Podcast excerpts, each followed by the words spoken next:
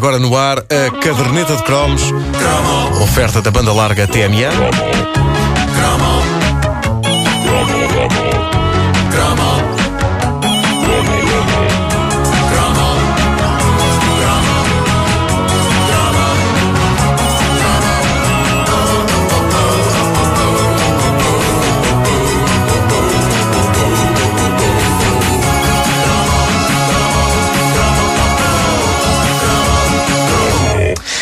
Pudins. Os pudins. Para já gosto da palavra pudim, por isso é que eu estou a dizer incessantemente no início. Os pudins. O- os pudins. Pudins, pudins. Os pudins sempre fizeram parte da nossa vida. Quem, ao quem? Ponto, os pudins. Ok. Os pudins. Ao ponto de eu pensar que uma das primeiras recordações que tenho, de quando comecei a ter consciência de mim e do que me rodeava, é a recordação de um pudim. E digo-vos mais, é um pudim da lendária marca Mikau. Uh, vinham em pó, nos pacotes, juntava-se leite e daí a umas horas sucedia magia. Mas a Mikau era apenas uma marca e não era a mais espetacular, devo dizer-vos. Os pudins da Mikau não eram maus, mas não vinham com o estardalhaço de um outro pudim. Possivelmente o pudim mais mediático da história de Portugal, o Boca Doce. O boca doce é bom, é bom, é. Diz o avô e diz o bebê. O boca doce bom, é bom,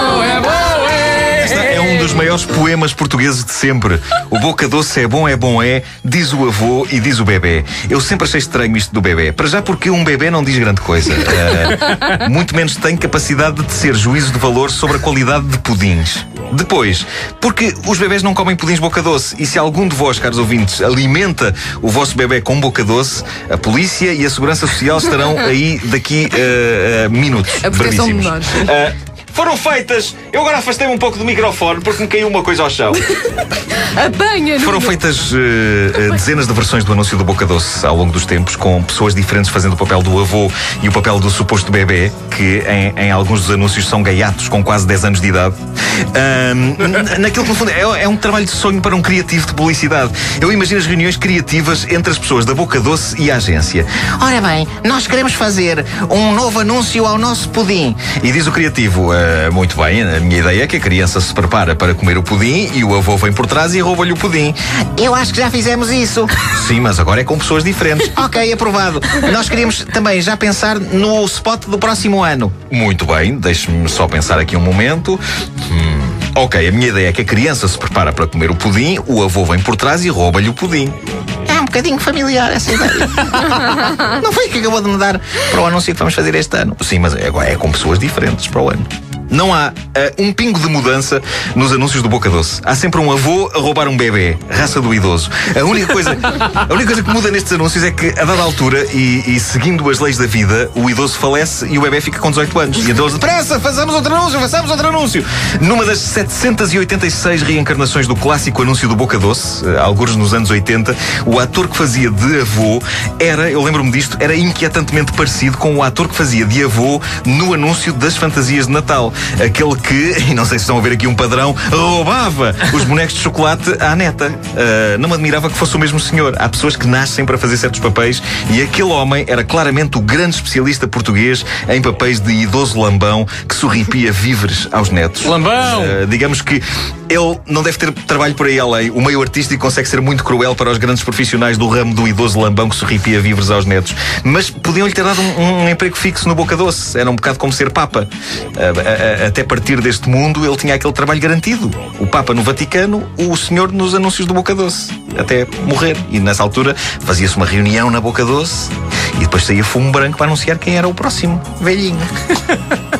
Eu comi vários boca doce ah, ao longo da vida. Acho que muitos restaurantes ainda o usam para fazer sobremesas. Gosto particularmente quando eles nos dizem nos restaurantes o pudim é caseiro e lá vem o inconfundível cor-de-rosa tipo pantera. E eles acabam por não estar a mentir. Um boca doce, se for feito em casa, é caseiro. Claro. Claro, claro. É pó, é leite, mas é bem em casa. O outro pudim clássico dos nossos velhos tempos é o lendário flanchino el mandarim. É o E mandarim. o mandarim. sim. Que na verdade é um pudim espanhol disfarçado de chinês. A embalagem do Flanchino El Mandarim é das coisas mais fascinantes das nossas infâncias. Aquele azul escuro de onde se destaca o velho e sábio chinês segurando um prato com um pudim na mão, como se fosse o artefacto mais importante de toda a civilização chinesa. Eu ainda, Ah, eu ainda compro acho, esse. Eu acho É que esse- é- é esse essa, que eu essa faço. embala- essa embalagem é que dava ao pudim aquela aura mítica que tinha. Porque, na verdade, e sem ofensa para a empresa que faz o, o, o mandarim, aquilo não, não, não sabia a grande coisa. Não sabia. Eu, eu Não sabia mal. Eu gosto. Não sabia mal, tanto que eu devo ter comido na minha infância o equivalente em pudins a toda a atual população da China. Mas eh, eu acho que secretamente o que me motivava era a ideia de que estava a comer algo que eventualmente Bruce Lee comeria. Eh, isso era o que me levava a devorar flan chino el mandarim. Acho que havia em mim uma esperança de que, à força de tanto comer aquilo, eu um dia iria conseguir partir placas de cimento com a mão. Nunca aconteceu. E não foi por eu não ter tentado. Valha-me Deus. Eh, Estás melhor da mão? Estou, um bocadinho melhor. Com a cabeça, curiosamente, consegui lascar algumas placas. curiosamente consegui. Como, como- como é que se chamava a primeira marca de pudins? O boca doce? Não, não. Micau? Ah, Uma pessoa que é não, viciada em pudins, o que é que tem? Micause! Tem micose! Não teve piada nenhuma. Uma pessoa que não faz mais nada na vida está tipo a coçar a micausa. Eu gostava os pudins mica... ah, como é que é? O Micau? Mandarim, mandarim. Mandarim, sim. Eu gostava. Eu bem, Qual é que é o slogan do mandarim? bem bom. Não vi um slogan do mandarim. Era pudim porque sim. A caderneta de cromos é uma oferta banda larga TMN. Disponível também em podcast em radiocomercial.clix.pt.